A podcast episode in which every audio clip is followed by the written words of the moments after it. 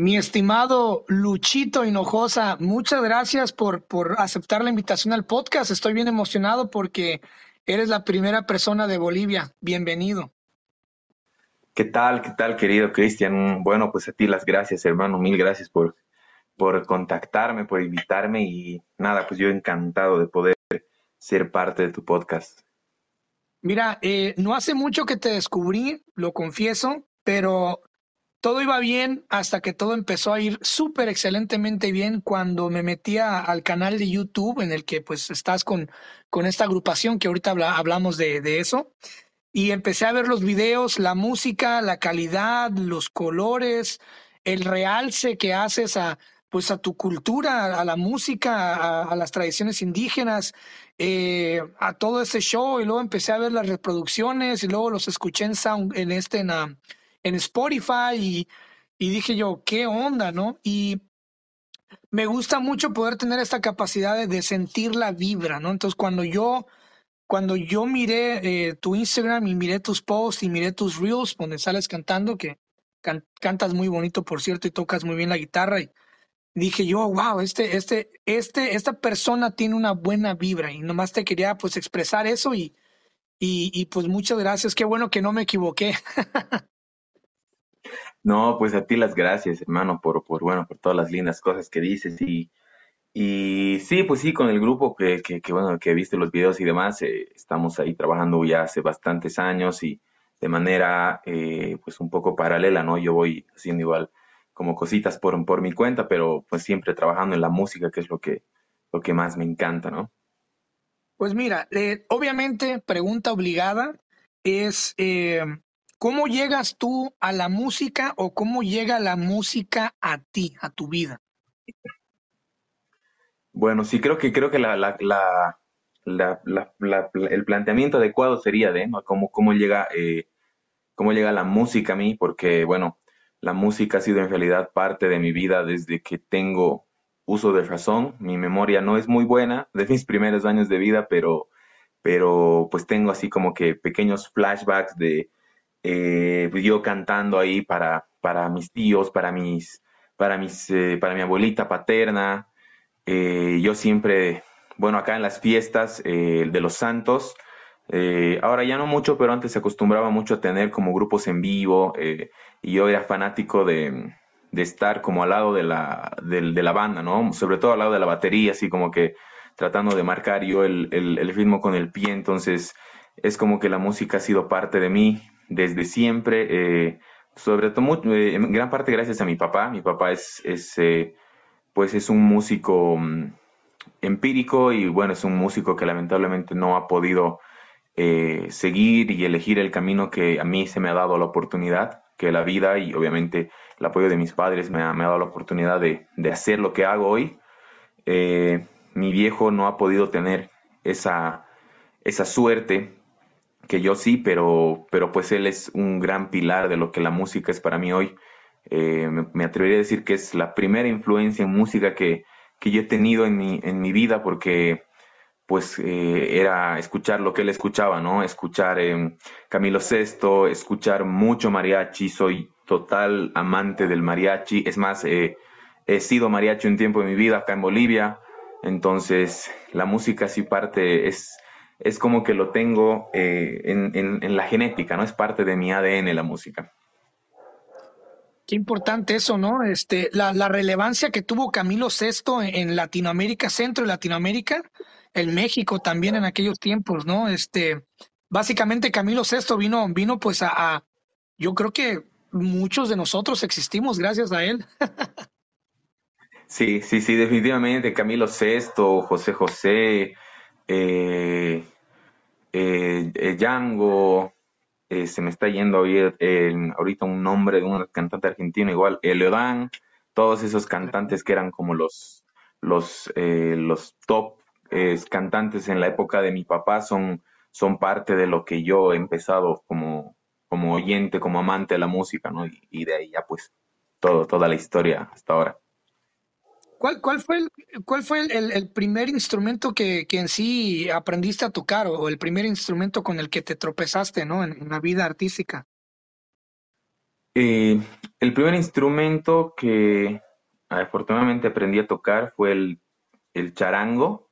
El charango lo, es un instrumento hermoso que justo eh, mi, vuelvo a mi papá, mi papá eh, tenía un charango que hoy es mío, que era un charango que lo hizo construir eh, su papá, mi, mi abuelo paterno, a quien no tuve la oportunidad de conocer, él falleció bastante joven, y, y como que el charango me llamó, sentí como que, bueno, bueno, no lo conocía el abuelito, pero bueno, a ver, a ver si aquí lo encuentro y, y sentí un poco de eso, así que me agarré del charango, tomé unas cuantas clases eh, cuando tenía, me parece que siete años, sí, siete años, no, ocho años, cuando tenía ocho años eh, tuve, un, tuve un par de clases en el colegio en el que estaba en ese momento y ya, de ahí lo dejé unos buenos años y empecé con otros instrumentos al momento de cambiar de, colegio, pero el charango ha sido el primer instrumento que, que lo he tomado y lo, lo he querido aprender.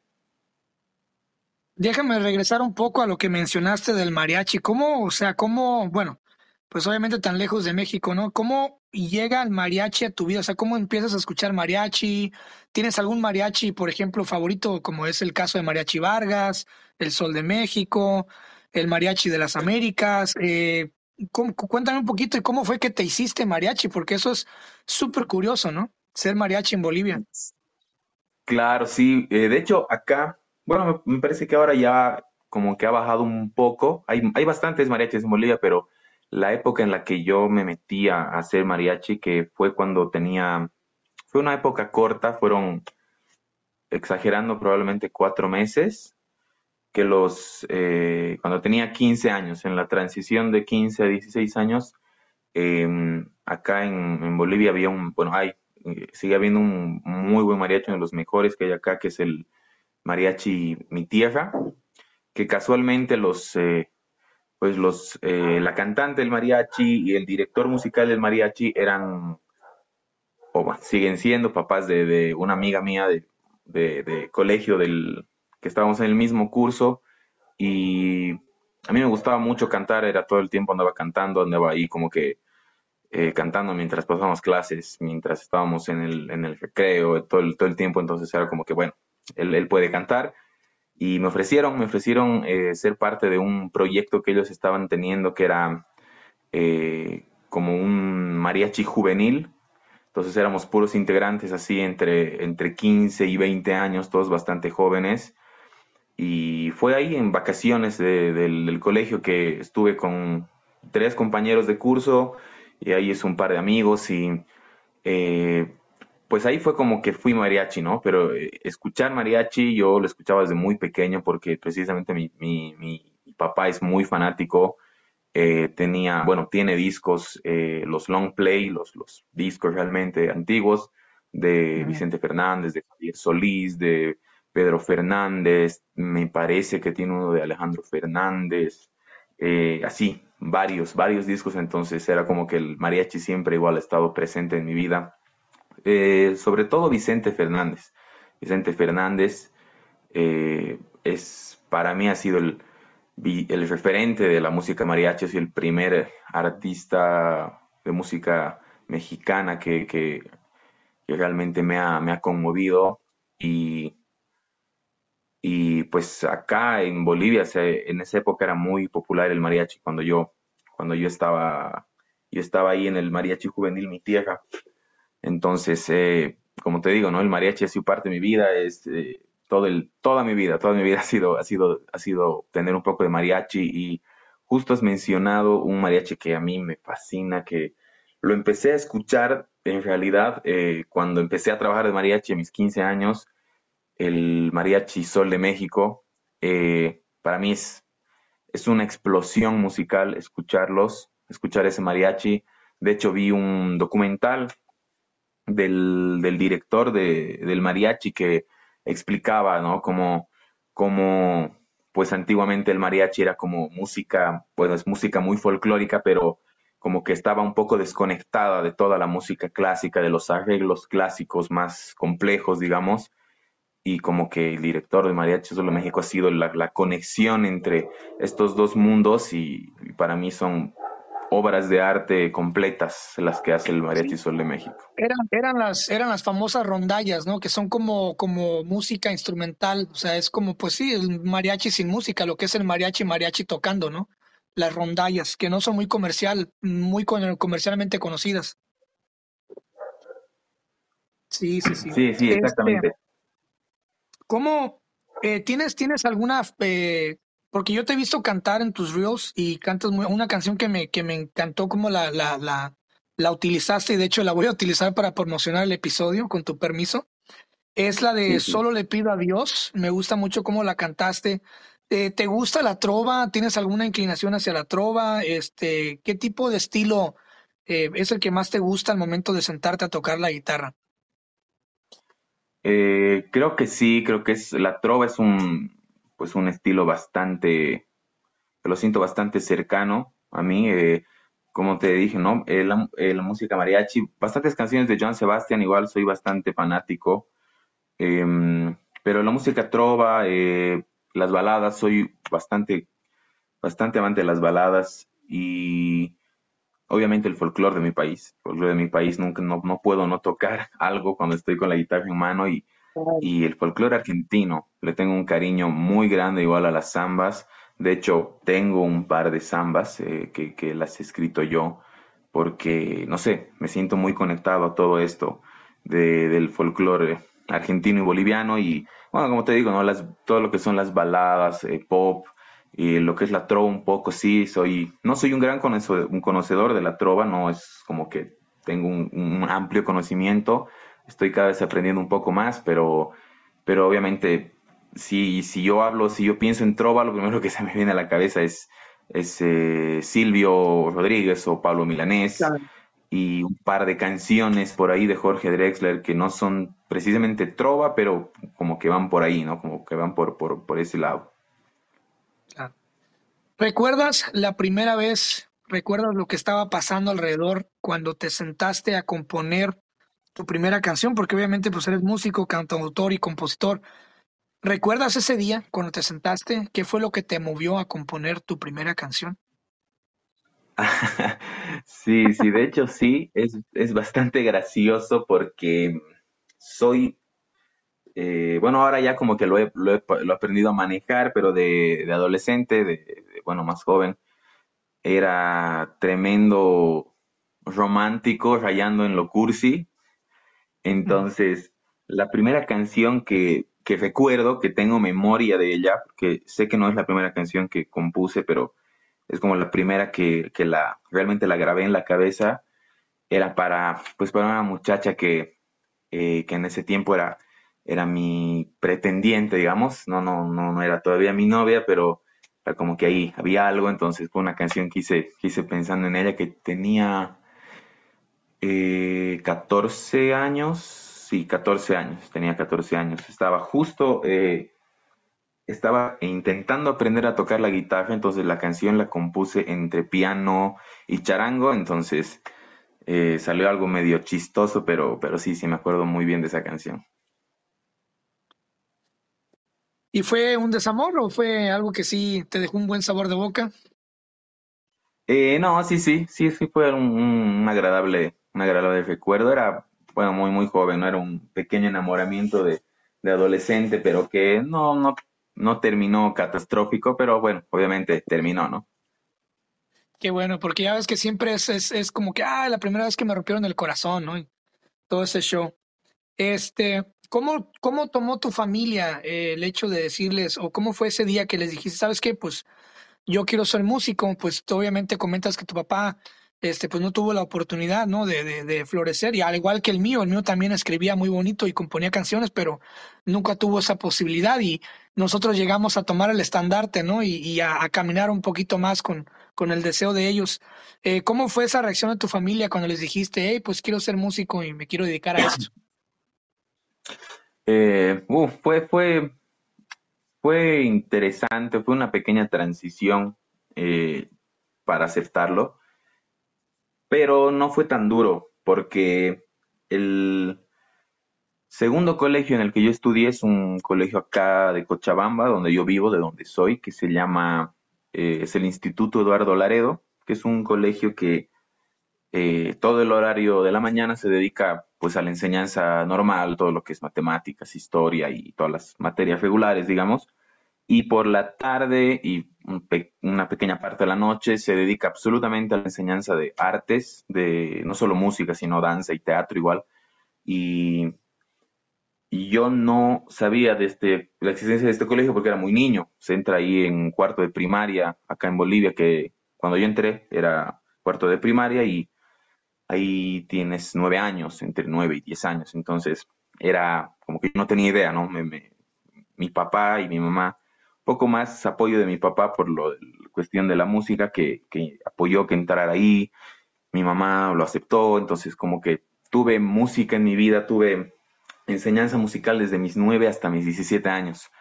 Y no les sorprendió mucho el hecho de que yo les diga, bueno, me llamaron de este grupo y quiero entrar no les sorprendió, pero como que sí me pusieron condiciones, ¿no? Me dijeron, bueno, está bien, pues, músico, pero los estudios son primero, tienes que sacar una carrera, tienes que salir profesional, que lo hice, les cumplí, y, obviamente el miedo de, los vicios, que igual afortunadamente no, pues no tengo ninguno, entonces eh, lo aceptaron, pero fue como una transición con el tiempo, ¿no? Como que viendo si, si realmente lo sigo haciendo y como que controlando de que no falle con los estudios. Y ya cuando vieron que realmente amo lo que hago y es un, para mí es un trabajo serio, yo lo tomo como, como algo muy, muy serio, no es un, hobby. Entonces ya, como que lo aceptaron y bueno, ahora ya están tranquilos con el hecho de que, bueno, soy músico y es a lo que me dedico. ¿Qué es la carrera que estudiaste? ¿Qué, qué, ¿Cuál es tu carrera de lado, de tu plan B? Eh, un, plan B tan de lado no es porque estudié ingeniería de sonido, entonces la música ah, está ahí, todavía presente. Qué padre, qué chido, o sea que te toca pues trabajar indirectamente, pues llegar ahí, vas a se van a montar a trabajar y te toca de una vez checar sonido y todo ese show, ¿no? Eh, sí, sí, sí, estoy, estoy igual ahí pendiente de, eh, bueno, con el grupo que, con el, con el que estoy ya casi 13 años, bueno, van a ser 13 años. Eh, estamos eh, con un integrante más que es un colega mío en, la ingeniería de sonido igual, estamos ahí toda la cuestión del trabajo en estudio y bueno, en vivo tenemos nuestro, nuestros técnicos, pero obviamente siempre estamos como que ahí pendientes, qué está pasando, estamos como que curioseando, pero, pero sí, igual ahí de manera, eh, bueno, por la ingeniería de sonido estoy igual totalmente pendiente y sigo trabajando y aprendiendo constantemente. ¿Alguna vez, me imagino que sí, porque, pero igual no quiero robarte tus palabras, pero alguna vez en tu cuarto con tu guitarra acústica tocando, ¿te imaginaste llegar a estar frente a miles de personas y no solamente eso, sino salir de tu país, por ejemplo, a Chile, Argentina, eh, ir a Ecuador y empezarte a mover y todos estos festivales como veo que lo están haciendo y un, escenario con luces y todo bonito y la gente reaccionando y millones de reproducciones en YouTube como ustedes tienen en sus videos. ¿En algún momento pasó por tu cabeza eso o, no? Eh, pues obviamente era un sueño, ¿no? Tenía ese sueño desde muy, desde muy chico eh, de, poder de poder pisar un escenario y, que haya, no me imaginé miles, ¿no? Me imaginaba así como que, todos mis conocidos, todos mis amigos, toda mi familia viendo y felices y aplaudiéndome, pero llegar al punto en que, en que hacemos, bueno, en que, en que salgo de gira por, por otros países, eh, conozco otras culturas, y, todo lo que está pasando y todo lo que, lo que sigue pasando con el grupo, eh, la verdad es que no, no me, lo, no me lo imaginaba que llegara así. Entonces es como que mi realidad eh, superó eh, la expectativa de mis sueños y es algo que me, que me llena de profunda felicidad. De hecho, la primera vez que, que yo, bueno, no, no fue la primera vez que salí de mi país, pero sí fue la primera vez que, que volé, que tomé un vuelo para ir a otro país, fue gracias a, la música, fue gracias al, grupo en el que estoy. Y es más, la primera vez que, es, eh, que, como que viajé solo, salí del país solo, fue, fue con la orquesta sinfónica, del, la, orquesta y la banda sinfónica del, del, colegio en el que estaba, que yo era integrante, entonces nos fuimos a Chile y que tenía 16 años, entonces ahí como que ya em, ahí empecé a desear más, más y más la música y, no, no, me imaginaba llegar a los escenarios que, he podido llegar ahora, pero obviamente vivo feliz de eso. Cuéntame de, de, cómo llegas a la, a la, agrupación. Quiero ver, a ver si la logro pronunciar bien. ¿Es Chila Hatun? Chila Hatun, sí, exacto. En realidad es, este, tiene este, este, un sonido explosivo, Chila Hatun, pero es, es Chila Hatun es una gran pronunciación, es una gran pronunciación, sí. ¿Qué significa Chila, Hatun? Eh, es, eh, viene proviene del idioma quechua, es, quiere decir pequeños grandes. Mm, ok, pequeños grandes. Muy bien. ¿Y cómo llegan, cómo llegas, cómo llegas tú a este proyecto? ¿Cómo llega el proyecto a ti? Eh, bueno, llega eh, porque yo tenía en aquel entonces, cuando estaba en el último año de colegio, a mis 17 años, tenía una, una amiga, una amiga en el colegio que era unos cuantos años menor a mí, que, eh, bueno, la hermana de, el, el, el hermano de ella es uno de los integrantes del grupo de Chila Hatton, es uno de los integrantes, uno de los fundadores, que justo estaban buscando un bajista y yo en el colegio no, pues no era el bajo mi especialidad, pero por necesidad había tenido que aprender como que a tocar un, una base muy simple y, y un día de repente ella se me acerca, me pasa un disco del grupo y no me dice nada más que escúchalo y dime si te gusta. yo, ok. Yo pensé que me estaba como que compartiendo música porque no había en aquel entonces no había, no había Spotify, ¿no? No podías pasar un link, entonces yo dije, bueno, ya. Llegué a casa, lo escuché y la verdad es que sí me gustó mucho. Ya los había escuchado a los chicos alguna vez en vivo, los había visto en algún escenario, eh, pero escuché el disco y me, me, me, encantó mucho, me gustó mucho la, la, la forma que, que, ellos tenían para tocar el folclore, siendo tan jóvenes, siendo de mi edad y un, unos, un par de años mayor algunos. Y nada, al día siguiente se me acerca, me dice, ¿te ha gustado? Y yo, sí, sí, está buenísimo. Ya, eh, entonces mi hermano te va a llamar. Y yo, ¿quién es tu hermano? No entendía nada así. Y su hermano, que se llama Huáscar, me habla, me dice, ¿qué tal? Eh, creo que te habló mi hermana, yo soy hermano de, de, de, ella y eh, mira, quisiera reunirnos, que, reunirme contigo. Tuve una reunión como para hablar de mi proyecto de vida, que es lo que quería hacer. Y eh, de ahí me dijo, como que bueno, ya entonces, a ver, te vamos a hablar. Y yo, como que bueno, no sé, tal vez no les, no les, no les caí bien, tal vez algo, algo malo pasó. Pero no, eh, pasó que el director del grupo, que es Gonzalo Hermosa Camacho, que es el mayor de todos, em, no estaba. Entonces quería que él me escuche cantar, que él, bueno, hablar con él y ya me volvieron a hablar para volver a reunirme con ellos. Tuve una pequeña audición en cuanto a mi voz y, ya me dijeron, ok, entonces sacar los temas y empezamos a ensayar. Y así como, como si nada, eh, estaba ensayando con los muchachos. Son unos monstruos, ¿eh? O sea, son unos monstruos eh, para tocar. La verdad, son todos ustedes son una bola de freaks, de locos, porque toman, tocan muy bien. O sea, o sea, eh, cuando los miras a todos tocando la flauta, la batería, el bajo, la guitarra y, y al mismo tiempo bailando, y porque mira, un músico es músico cuando se para a tocar, pero ya cuando el músico está tocando y está bailando y da vueltas y de repente bajas la, la guitarra y toca la flauta y baja la flauta, agarra la, o sea, ya es como que, oye, eh, ya eres un músico completo y luego cantas, no hombre, está, está canijo. Eh, voy a igual a compartir unos videos cuando salga este episodio para promocionar, pero ya la gente que nos escuche cuando salga este episodio se va a dar cuenta al ver los videos de, de, de, de esta bola, y están bien jóvenes, esta bola de, pues de fenómenos, ¿no? Musicales. Y veo que se llevan muy bien. Cuéntame un poquito de, cómo fue tu primera vez cuando te subiste al escenario con ellos, dónde fue, qué fue lo que hicieron. ¿Cómo te sentiste? ¿Cuál fue la reacción de la familia? Cuéntame de esa, de esa primera aparición en público ya con el grupo. Eh, uy, sí, fue, fue muy, fue muy interesante porque, de hecho, mm, la primera vez que toqué con ellos no fue acá en, en Bolivia, así que la primera vez en escenario con ellos mi familia no pudo verme. Fue en un concierto que tuvimos en la ciudad de Puno, en Perú, que mm, estuvo, estuvo mortal. Eh, obviamente yo estaba totalmente nervioso.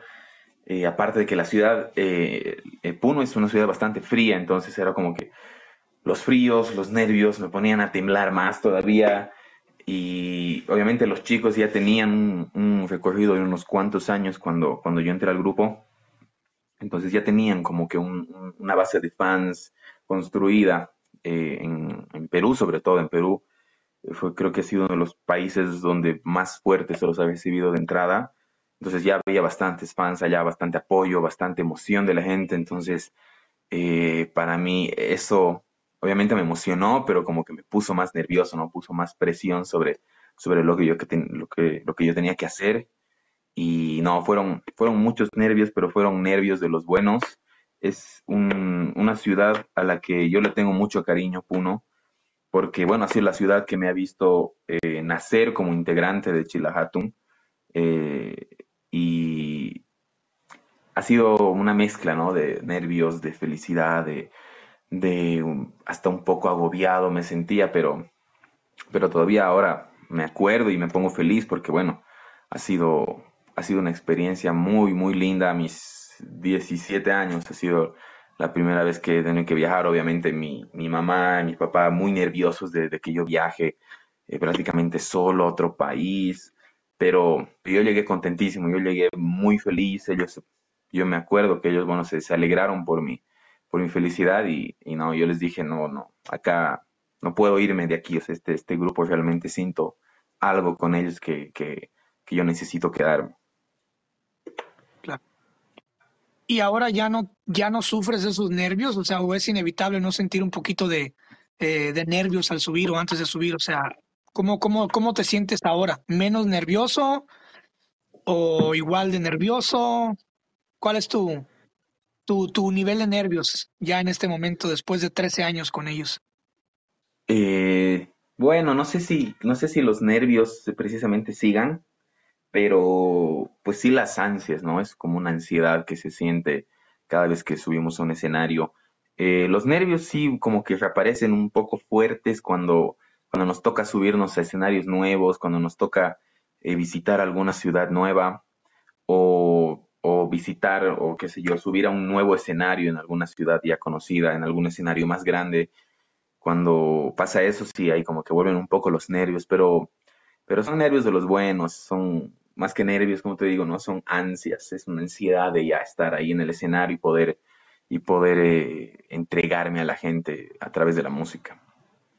Muchos artistas se vuelven adictos al, a la adrenalina que provoca eh, la aglomeración de las personas, ¿no? Y ah, el ruido cuando subes. Eh, ¿te ha afectado un poquito, digamos que eh, ese golpe de realidad cuando subes al escenario y tienes que ser a mil, dos mil, tres mil personas viéndote los celulares, las fotos? ¿has visto algún impacto en tu vida personal? Por ejemplo, que ya no puedas, que te cueste más trabajo dormir eh, que te dé más pena el ridículo, eh, que sientas que alguien te pueda reconocer en la calle.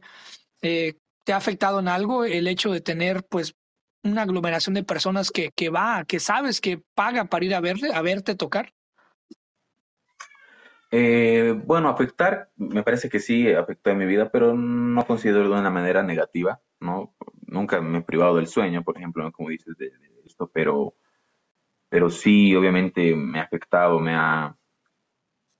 eh, tal vez miedo al ridículo, no, realmente no, eh, soy bastante Eh, soy bastante de la idea de que, bueno, pues la gente siempre va a hablar, siempre va, a tener algo que decir, entonces, pues que hablen de lo que yo soy, ¿no? No trato de ocultar cosas de, de mí, pero obviamente tengo cierta, pues tengo que tener una pequeña reserva, ¿no? De mi vida, de mi vida personal con, con, con mi faceta de artista, pero un, un efecto negativo no, realmente no, no siento que haya tenido. Eh, están los sacrificios de la vida del músico, ¿no? Que, bueno, pasar menos tiempo en casa, eh, pasar menos tiempo con la familia, que ya con los años uno se habitúa y haya la forma de compensar estas ausencias, pero, pero más allá de eso no, no realmente no he tenido, no he tenido un, un efecto negativo. Afortunadamente acá en Cochabamba, por la calle ando totalmente tranquilo, no, no, no ando así como que con gente abalanzando, como que gente encima mía, así como que una foto acá, no, ando bastante, como que dicen, soy bastante perfil bajo, entonces ando tranquilo. En otras ciudades sí, como que es más, es más común que nos reconozcan, pero nunca me ha molestado, nunca me ha, digamos, eh, afectado, porque afortunadamente la gente que nos sigue, que nos, nos reconoce en algún otro lado, en algún aeropuerto, es siempre muy amable, siempre muy, muy educada y, pues si nos piden una foto o algún videíto o algún autógrafo, siempre es de una manera muy amable y muy llena de cariño, entonces ningún, ningún efecto negativo hasta el momento, por suerte. ¿Qué se, ¿Qué se siente? O sea, ¿qué se siente saber, por ejemplo, no sé en qué ciudades, donde más se les, pero digamos que en la ciudad donde más se les conoce, ¿Qué se siente estar ahí en esa ciudad sabiendo que en cualquier segundo alguien puede llegar, ah, Luchito, una foto o, o, como un saludo o esto? Eh, ¿Qué, se siente? ¿Qué, ¿Qué, te provoca en tu corazón eh, esas cosas? Eh, uy, es, es obviamente algo muy lindo, ¿no? creo que probablemente las ciudades donde, donde más es posible que, bueno, me pase eso es en Buenos Aires, en Argentina y eh, en Quito, en, Ecuador, y acá en Bolivia, pues eh, Sucre, probablemente la ciudad donde más, mm, más me puede pasar eso. Y a mí me, pone muy, muy feliz, muy contento. Eh, sí, me, sí me impacta, ¿no? Sí me choca, sí me da como que un poco de... Mm, no, no sé si vergüenza, pero es como que me siento un poquito abochornado, como que me, me parece tan, tan raro aún no me acostumbro a esa, esa, esa idea, ¿no? De que la gente pueda acercarse y decirme eh, una fotito, por favor, o me diga, ay, tú eres el chilajato, una foto. Y es como que todavía me, sorprende, pero obviamente me alegra. Me alegra porque, como te digo, la gente que, que hace eso, que se ha acercado a pedirme una foto, que me ha reconocido en la calle alguna vez, son personas siempre muy amables, son personas siempre que pues se acercan con, que se les nota el, el, cariño en, el rostro y, no, pues eso se transmite y eso se contagia, entonces para mí es, es algo muy bonito siempre. Cuando ya tienes tantas, tantas, obviamente tanto alcance ya, como ustedes tienen en YouTube, millones y millones de reproducciones, eh, obviamente ya llegan, llegan los fans, pero también llegan los haters, ¿no? Los, los que siempre están ahí incomodando en los comentarios, en las publicaciones, el amarillismo. ¿Has experimentado tanto en privado como con la agrupación Amarillismo alguna vez en tu vida? Eh, yo de manera eh, pues personal no, afortunadamente no, no, no he sido, no me ha tocado nada de eso eh, hasta ahora. Espero que sí, que continúe de esa manera.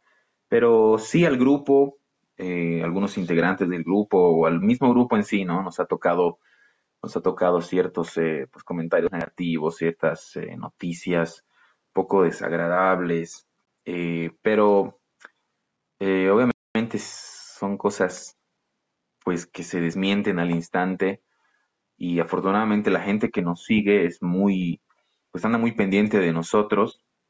Entonces saben cuando pues cuando algún artículo cuando alguna noticia es pues es falsa que como te digo, ¿no? Nosotros individualmente y como grupo también tratamos de mantener como que un, pues como se dice, un perfil bajo, ¿no? No, no involucrar mucho nuestra vida personal, pero siempre se nos, siempre se, se quiere atacar, ¿no? Siempre hay gente que, pues que por algún motivo eh, desea, desea dañar eh, al grupo, desea dañar a, a, las personas del grupo, pero afortunadamente nunca, pues, nunca ha sucedido nada muy grave, nada, nada fuerte y obviamente nada que sea que sea cierto, ¿no? Puros rumores, puros, puras cosas desagradables que pues se han desmentido al, al, momento, pero bueno, son cosas que pasan cuando estás en este, en este rubro, ¿no?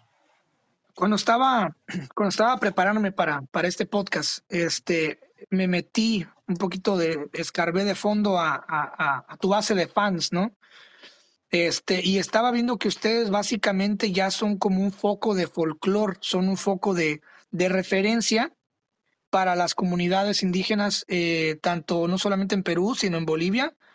Este, tienen mucho, mucho amor de, las comunidades, mucho amor de, de, la gente que pertenece a las comunidades. Y lo empecé a ver también en los videos. Obviamente, eh, ustedes salen a, mostrar, mira, estamos orgullosos de nuestros bailes, de nuestros indígenas, de nuestro color, de nuestra cultura. Eh, de la música de viento, de las flautas, de, de todo este show. Y, y es bonito no alejarte de tu raíz, sino, hey, aquí estamos siempre, siempre hay fiesta, siempre hay eh, color, siempre hay diversión, siempre hay alegría, siempre hay danza, siempre hay baile. Eh, y eso es bonito porque es muy difícil ganarte la comunidad indígena de cualquier país, ¿eh? de cualquier país, ya sea en México, en, Guatemala, en El Salvador, en cualquier país de, América Latina donde haya indígenas, comunidades indígenas, es muy difícil ganarte el amor y la apreciación de ellos, obviamente por todo el, término del clasismo que desgraciadamente aún existe en, Centroamérica, México, Sudamérica, no se diga. ¿ah? Entonces, muy padre y, felicidades por eso y por todos, por, lo que han hecho. Eh, cuando ustedes se suben al escenario, cada uno tiene su personalidad indescriptible, pero es, es muy difícil no, no ubicarte a ti en el escenario porque tú ya tienes tu estilo, o sea, tienes tu gorrito, tu barba, tus, o sea, sabemos que eres tú, luego, luego en cuanto subes, ¿no? O sea, no, te pierdes con el grupo. Eh, ¿Cómo llegaste a hacer tu estilo? O sea, ¿tú consideras que estás haciendo un estilo, estás en proceso o te imaginaste pues subirte así al escenario con tu gorro y o qué te llama tener este estilo que tienes? Porque como te digo, es imposible no verte en el escenario. Eh, uy, bueno, primero gracias, ¿no? Gracias por, por, por, por eso, por, pues por, por eh, decirme, ¿no? Que, que soy bastante reconocido en el escenario, eso es algo que me alegra. Y, y sí, de hecho, pues mi estilo es como, como, bueno, como decía hace un momento, ¿no? Soy, trato de ser eh, lo que soy, simplemente mi, mi, versión más auténtica. Y de hecho los sombreros, em, tengo una pequeña colección de sombreros que los he ido comprando, he ido guardando algunos regalos con, con, los años. Y todo ha nacido a partir de un sombrero que mm, eh, le pertenecía a mi abuelo materno. Eh, mi abuelo materno era, una, bueno, era, un, era, un, señor del campo acá en, en, Cochabamba. Lamentablemente ya no, pues ya no, ya no vive, ya no está con nosotros, pero eh, era muy característico de su sombrerito, ¿no? Es, es un sombrero que usan normalmente los, los señores del campo. Eh, usaban más, mucho más antes acá en Cochabamba.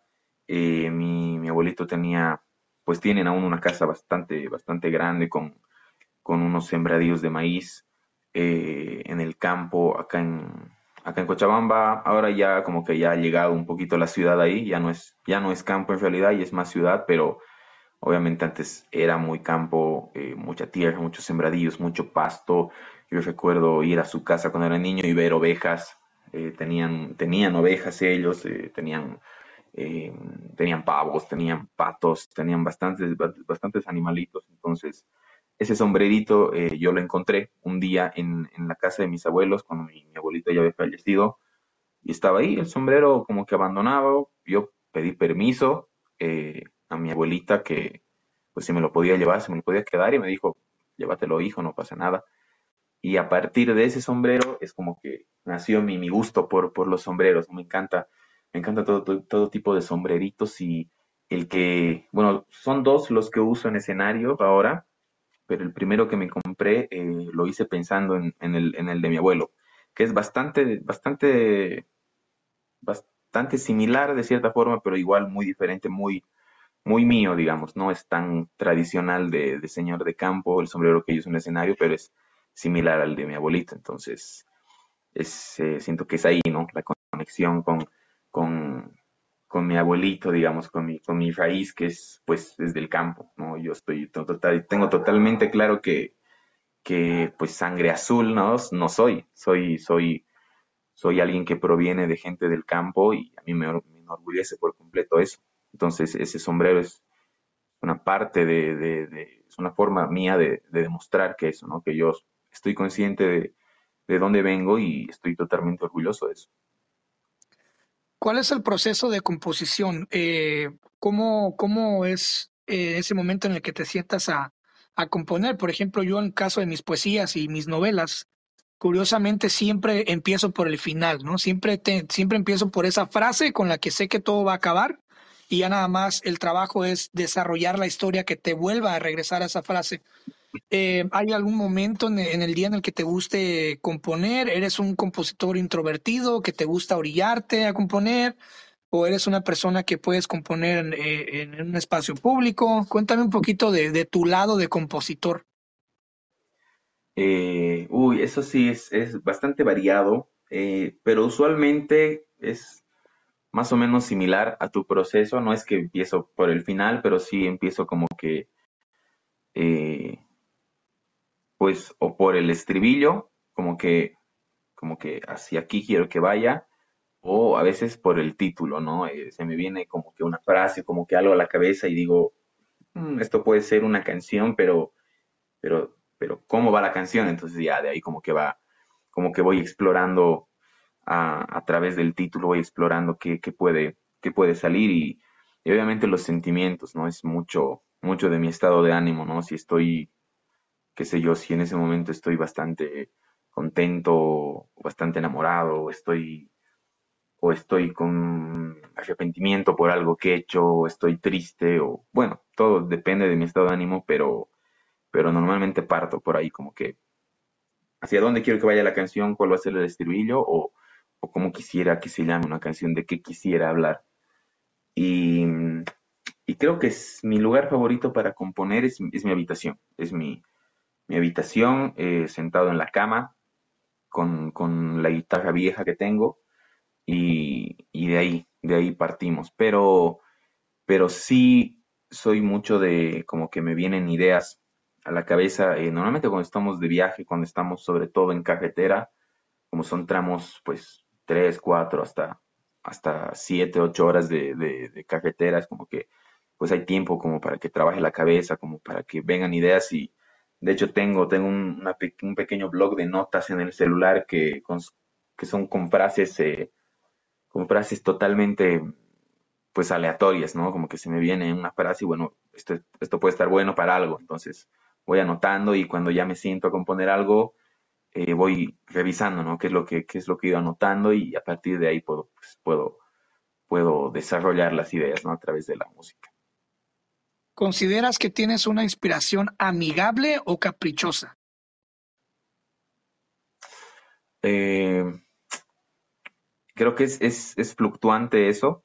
Tengo, suele ser amigable, suele ser amigable, pero, pero me han, me han tocado, me han tocado momentos de que, pues no, como que no quiere pasar, ¿no? Estoy ahí sentado y, se niega, se niega mi cabeza, se niega mi, mi digamos, mi, inspiración a, seguir un flujo tranquilo, pero usualmente sí es, es, bastante amigable. Todo depende de, del estado de ánimo igual, ¿no? Eh, me he dado cuenta que mientras más triste o más eh, eh, pues más culpable me sienta yo eh, de algo o más eh, afligido me sienta por algo, como que se me, me cuesta más, me cuesta más conectar las ideas, pero, pero sí, sí lo puedo hacer, simplemente necesito como que un poco de calma en la cabeza y, lo, puedo, lo puedo hacer. ¿Cómo es el intercambio de información en una agrupación como, como Chila? O sea, tienen ustedes como, bueno, si se puede decir, ¿eh? Si tienen como una especie de drive donde todos suben cosas así a la, nube y se comparten ideas o, o, se llaman por teléfono, por Skype o Zoom o se reúnen en un cierto lugar a ensayar porque es un grupo pues que tiene letras, o sea que no es solamente una canción es guitarra, sino tienen un desmadre de instrumentos. Este, parece una fiesta pagana cada canción, pero muy chida, o sea, ¿cómo le hacen para reunir para reunirse, ensayar y crear canciones nuevas, ¿no? Sí, bueno, de hecho, el, el digamos que el, gran artífice de toda la composición eh, en el grupo es, es, nuestro director musical, que es, Gonzalo, Gonzalo Hermosa Camacho. Es él quien, quien, sí, sí, es, es, realmente es, eh, es de los compositores jóvenes en Bolivia, pues de los, eh, no solamente porque yo toco con él, ¿no? Sino porque realmente es lo que es, es, de los compositores jóvenes eh, más influyentes. Que, por cierto está, está cordialmente invitado al podcast para que venga aquí a quejarse de ti. No, siempre llega tarde a los ensayos. no, sí, sí, yo le digo, yo le digo, le voy a decir, no, no, no digas, no digas esas cosas, pero, pero no, sí, él, él es el, el, digamos que el, el 95% de las canciones que, nosotros tocamos son de él en letra y música, pero obviamente eh, los demás aportamos, ¿no? Aportamos con, con la estructura de la, de la, canción, digamos, con los arreglos. Eh, es, ahí sí tenemos una lluvia de ideas en la que nos juntamos y él pues nos plantea la idea, ¿no? Nos dice, esta canción es así, esta es la letra, nos las, nos las hace escuchar y ya, y ahí empezamos nosotros como que pero si aquí en vez de este acorde ponemos este otro tal vez, o hacemos este corte con la batería y el bajo, o aquí puede entrar eh, este, este arreglo de guitarra, o este arreglo de charango, y ahí como que ya vamos armando, haciendo una pequeña lluvia de ideas en lo, en lo musical, en lo estructural, y, y ya, ahí, ahí salen las canciones. Tienen varias, tienen varias canciones que me llamaron la atención, pero hay dos en específico que escuché varias veces. Una de ellas es la de Te burlaste de mí, que nada más, ¿eh? nada más, ahí humildemente, tiene 17 millones de reproducciones en YouTube. Sí, sí. No mames, no más, ¿eh? Este, cuéntame de esa canción, o sea, tú ya estabas ahí en la, agrupación conocer esa canción, tuviste la oportunidad de, de, meter un poquito ahí de tus frases, de tus líneas, o cómo, cómo participaste en esa canción. Eh, bueno, sí, de hecho, en esa canción eh, ya estaba, ya estaba, ya era parte del grupo, estaba varios años con ellos. Em, y bueno, en cuanto a la letra, no, la verdad es que la letra es, es, total y completamente de Gonzalo, pero sí, digamos, en lo musical, eh, eh, como que sí me tocó aportar algo, porque ese fue el primer, eh, el primer salai que hicimos, que es un, es un ritmo de acá de Bolivia que es mucho para bailar, es, es como, como nosotros decimos, es para zapatear, es un zapateadito brutal. Y eh, yo pues tengo un par de años de, bailarín igual eh, en, mi, pasado, entonces como que tenía igual, tengo un poco claro eh, la cuestión del baile, ¿no? Del folclore, entonces era como que me, preguntó igual, me dijo, Luchito, ¿cómo, cómo, cómo, cómo haríamos para que sea más bailable, ¿no? Y entonces ahí ya empezamos como que a pensar el ritmo con el baterista, que igual es un, es un capísimo, y, él empezó a, pensar igual, ¿no? Que cómo podemos hacer el patrón rítmico y yo como que este es el patrón normalmente, pero podemos variar y ahí empezamos como que, como siempre, en una pequeña, un pequeño intercambio de ideas y, y sí, ahí lo armamos muy, muy, eh, casi intuitivo, ¿no? Fue como una comunicación muy fluida entre, entre nosotros y salió eh, pues el tremendo tema que ahora es, ¿no? Sí, y otro tremendo tema que me fascinó es la de Bella Mujer, que nada más, ahí nada más tiene 13 millones de reproducciones, nada más. Humildemente. Nada más, nada más, sí. Exacto, humildemente, sí, sí. Ese, no, ese tema igual es hermoso, es, es un tema muy fuerte. Eh, otra vez es un tema eh, en letra enteramente de Gonzalo y me parece que es uno de los temas que menos, menos participación hemos tenido el, gesto como que Gonzalo tenía muy claro cómo tiene que sonar, qué es lo que tenía que ser, pero obviamente no hemos, hemos puesto como que nuestro granito de arena en cuanto a lo musical y igual es un, es un hermosísimo tema. Y otro, otro monstruo que tienen de todos, eh, el tema este de Bolivia, que nada más, nada más tiene 28 millones de reproducciones, nada más. Sí, sí, es otro tremendo tema, hermano. Que ese, ese, bueno, Bolivia, de hecho, es un tema de, de los carcas, que son como que una generación antes a nosotros, que no, ese es un, es un himno. Acá en, en, precisamente acá en, Bolivia, precisamente ese tema es un, es un himno que, que no creo, realmente dudo mucho que haya una persona, sobre todo una persona amante del folclore acá en Bolivia, que no, no sepa esa canción, no la haya escuchado por lo menos una vez en su vida. Entonces es, es así, es así se la debemos a, los, a los carcas, ¿no? Que ellos son los, los, los mayores, son como que la generación eh, anterior a nosotros, pero, pero son, ellos son el, el primer eh, gran, gran referente que ha tenido nuestro, nuestro país en cuanto a folclore.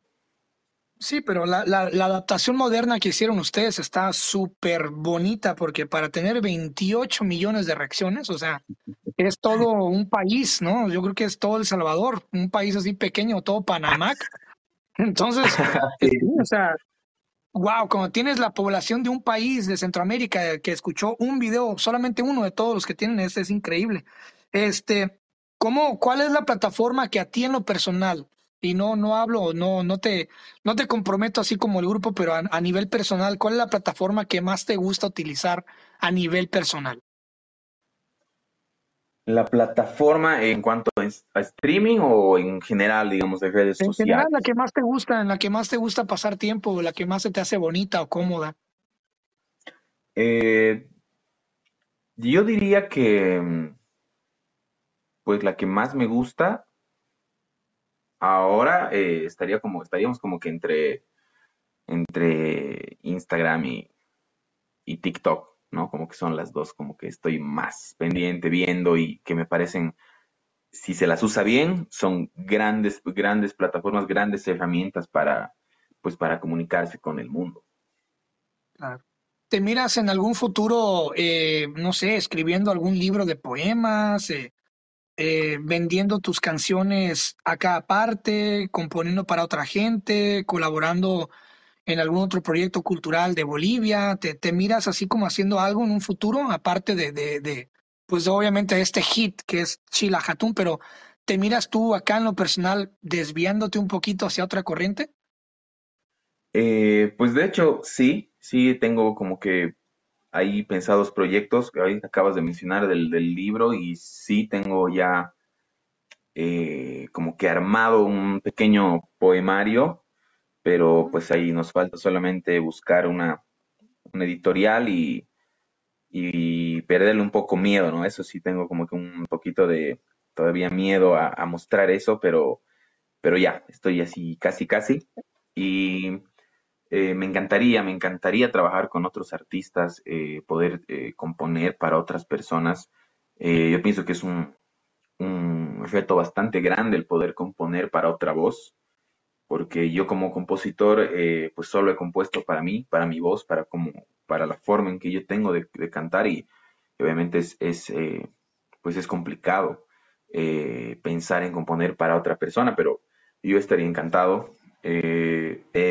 he tenido la oportunidad de, ponerle música a una canción de un, de un amigo ecuatoriano, que bueno, ojalá ya este año la, canción la, terminen de grabar y la puedan, la puedan sacar a la luz. Eh, es así la primera vez que he trabajado con alguien, con alguien, con alguien más en lo musical, pero claro que sí, me encantaría, me encantaría trabajar con, no solo con personas de mi país, ¿no? Con personas de otros, de, otros países, yo estaría encantado. Tengo ahí unas charlas pendientes con un amigo de, de, un grupo de Argentina. Entonces ahí tengo como que esos pendientes que los tengo que ir, ir tachando porque son, son pequeñas metas que ya me he puesto. Y aquí en mi país me encantaría poder eh, ser parte de algún proyecto cultural. Eh, pues apenas se me presenta la oportunidad, yo eh, yo me hago tiempo y, lo hago, trabajo eh, con, lo que se me proponga porque pues soy no solo amante de, mi música, sino soy amante de la música, de la cultura y pienso que pues no soy ya tan joven, pero no soy alguien viejo, entonces eh, la gente joven, los, pues los, los, los jóvenes y los que ya estamos dejando poco a poco de ser jóvenes, eh, pienso que necesitamos trabajar en lo cultural de nuestro país y sobre todo en, las tradiciones ¿no? que, se mantengan vivas. Eh, para, los, para alguien, un joven que, te está escuchando, eh, ya sea, pues, bueno, tengo la fortuna de que el podcast se escucha en varios países de, ya del continente, casi en todos los países. para alguien que te escucha, no sé, vamos a poner dos ejemplos, Brasil, otro ejemplo Guatemala y otro ejemplo Estados Unidos para alguien que te escucha en, otro país, en cualquier país, ¿qué, ¿qué consejo darías tú desde tu experiencia? Porque obviamente, pues, a nivel de carrera ya lograste, pues, mucho éxito. Este, ¿qué consejo le darías a alguien? Porque yo sé que es difícil empezar, por ejemplo, para mí fue difícil empezar en la literatura también, fue difícil empezar en el podcast, fue, fue, siempre ha sido, nunca, nunca es fácil, ¿no? Entonces, ¿qué, qué recomendaciones darías tú para, para que, pues para que la gente no abandone ese sueño? Eh, pues eh, yo pienso que lo principal es eh, amar lo que uno hace y, hacer lo que uno ama, ¿no? son dos cosas que tienen que estar, que a veces no las conectamos, pero tienen que estar conectadas. Uno tiene que hacer lo que ama y amar lo que hace. Si tienes eso, pues ya tienes como que medio camino, medio camino recorrido, porque em, necesitas, necesitas este amor, necesitas esta pasión por, por, por, por, hacer lo que deseas hacer, sobre todo por el arte, que es algo que es tan complicado, está tan lleno de trabas eh, eh, a nivel social, digamos, eh, pero es algo que se puede, se puede lograr, la cosa es perderle el miedo, perderle el, pues el miedo al rechazo, ¿no? no la verdad es que el artista está sujeto al rechazo constantemente y nos pasa que pues, sacamos algo que no gusta y, estamos ya afligidos de que no, soy, un, soy un desastre, soy un fracaso y pues no, es, es, un, es un pequeño error que, ni siquiera es un error, ¿no? Es algo que pues no salió como querías y listo, seguimos para adelante y, vemos cómo, cómo mejorar, cómo hacerlo mejor pero siempre siendo fieles a uno mismo, ¿no? Tenemos que ser fieles a, a, lo, que, lo que queremos, a nuestro espíritu, y mira, hoy en día tenemos herramientas muy, muy, bien, muy beneficiosas que son eh, todas las redes sociales. Eh, tenemos esa gran ventaja. Ese es para nosotros, eh, todos los músicos y para los jóvenes, es una ventaja gigante las redes sociales porque tienen un público más grande, tienen un, potencial, un público potencial gigante. Entonces, mi, mi principal consejo es anímense, háganlo, eh, atrévanse y usen, usen todas las herramientas que tengan a disposición, Instagram, eh, TikTok, eh, Facebook y un montón más de, plataformas que pues que pueden ser, pueden ser, pueden marcar la diferencia en lo que están haciendo.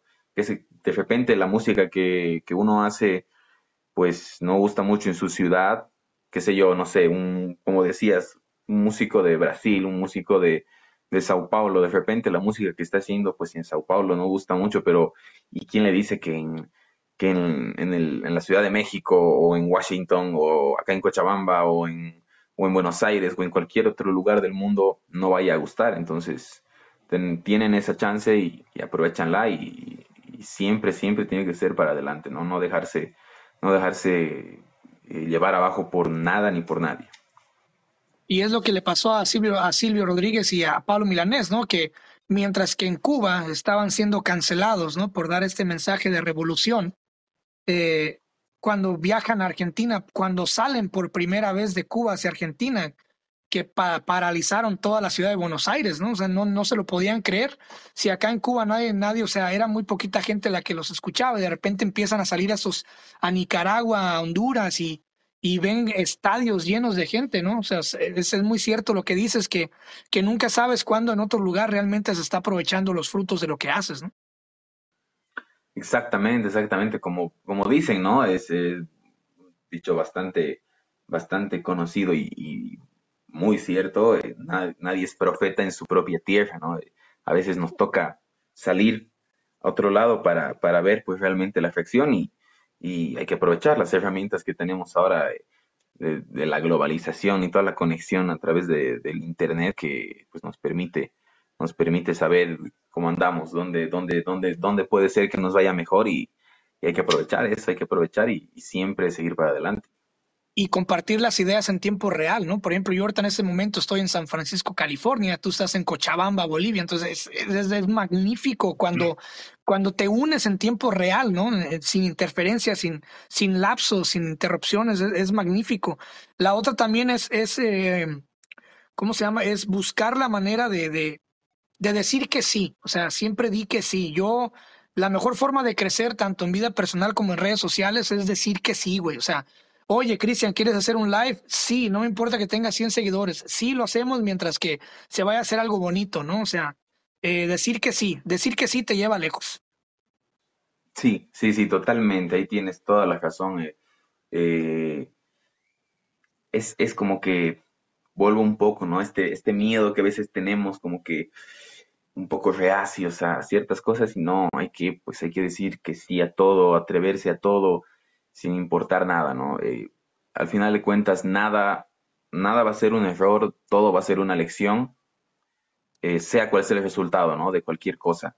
Y, y, por ejemplo, decir que sí, te, pues te conecta con gente, ¿no? Como pues ahorita, como dices, ¿no? Tú y yo estamos conectados de, de un extremo al otro del continente prácticamente y, y, qué felicidad, ¿no? Estamos, estamos haciendo pues una nueva amistad y estamos creando lazos eh, entre dos personas pues que, que se dedican al arte y tienen pues de repente tenemos ideas en común y muchas ideas diferentes, pero pues de eso se trata, ¿no? De compartir ideas con nuevas personas y, y ir creciendo a través de eso. Claro, pues hermano, las puertas del podcast están abiertas ya para siempre, para ti, cuando quieras volver nace una gran amistad y cuando quieras hacerlo de tu libro, eh, ahí están los DMs, ya está mi mensajería. Yo con mucho gusto te puedo ayudar a publicar ese libro. Hay muchas formas de hacerlo sin que te cueste un solo centavo, siempre y cuando ya tengas el libro terminado este, y que pues tengas ganas de hacerlo, ¿no? Entonces, te mando un fuerte abrazo. Eh, estaré entonces eh, pues muy feliz de, tener a, un integrante de Chila Hatun, esta agrupación tan padre, y espero en un, en un futuro no muy lejano tener a, tener a más integrantes, ahora que ya viste cómo se hace todo este show de la conexión. Me encantaría en un futuro tener a, más integrantes de Chila Hatun y, y, pues nada, eh, qué bonito que, que muevan a la que muevan a las, a las culturas, o sea, que vuelvan, que la gente, tanto de la ciudad como los indígenas, en, o sea, que, que muevan. Es muy bonito ese show y que los defiendan tanto y que los valoren tanto. Y, y nada, eh, estoy muy, muy feliz de haberte tenido aquí en el podcast, de ser el primer invitado de Bolivia. Este, obviamente me escuchan en Bolivia, pero me he puesto a la misión en este 2023 de tener ahora sí ya un invitado eh, de todos los países de, de América. Entonces ya tengo casi abarcado la mayoría y mi meta es, es, es, tener un invitado de todo el continente americano antes de que termine este año, este, para, para no solamente tener oyentes, sino que también tú puedas sentirte referido, ah, mira, ya también tuvo un invitado de mi país, ¿no? Y así sucesivamente. Entonces, eh, muchas gracias y aquí están las puertas abiertas al podcast cuando quieras volver. ¿eh?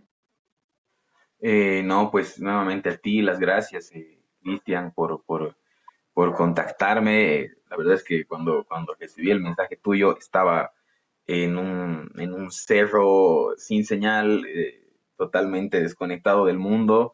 Eh, y me, me, sorprendió mucho, me, me, sorprendió, me impactó recibir el mensaje y dije, ¿qué está pasando? Pero, pero, pero la verdad es que yo muy contento. Eh, gracias, gracias por, por, por, por, invitarme y gracias por pues por esta meta que tienes, ¿no? De, de, de, tener un invitado por país, me parece algo muy, muy bueno, muy lindo. Eh, y gracias por hacerme a mí el primer invitado de mi país. Y por supuesto, ten por seguro que vas a tener más invitados del grupo. Yo pues, mañana mismo ya les comento y les digo y, te, aseguro que van a estar totalmente, totalmente encantados de poder recibir una invitación tuya. Eh, y pues nuevamente, gracias a ti, gracias a, todas las personas que, pues, nos, han escuchado a través del podcast, a través del episodio y eh, como te digo yo, contentísimo. Apenas tenga el libro eh, pues ya terminado de, editar, digamos que es lo único que me falta, créeme que vas a ser la primera persona que, la va, que lo va a leer y, pues yo encantado igual de recibir una mano tuya en lo que sea y igualmente por mi parte lo que necesites. Eh, eh, yo estoy acá para, para, darte una mano y pues nada, muy contento de, de, haber sido, de haber compartido este, esta, esta charla contigo y bueno, pues de haber, de haber forjado lo que espero sea una, una, una muy larga amistad y pues espero ahí un par de, de trabajos juntos igual.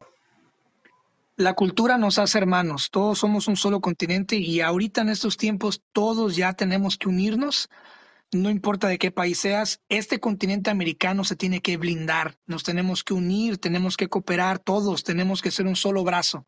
Así que pues un abrazo hasta, hasta Bolivia y pues gracias a toda la gente que nos escuchó y si quieren escuchar más episodios, estamos en Spotify, Amazon Music, Google Podcast, Apple Podcast, en donde sea que escuches podcast, Catbox, ahí estamos. Y pues nada, muchas gracias y nos escuchamos la próxima. Si te gustó esta plática del podcast, seguramente te gustará mi otro proyecto que se llama Pláticas Proféticas. Es un podcast que hago en colaboración de un gran amigo que se llama Francisco Andaluz. Es un ex militar y en este podcast tratamos temas de todo tipo sin miedo a la censura, con la única finalidad de que la pases bien, de que te diviertas, te rías, aprendas y también reflexiones con nosotros. Te invito a que nos escuches y nos busques como Pláticas Proféticas en todas las plataformas. Ahí nos vemos, te mando un abrazo, cuídate.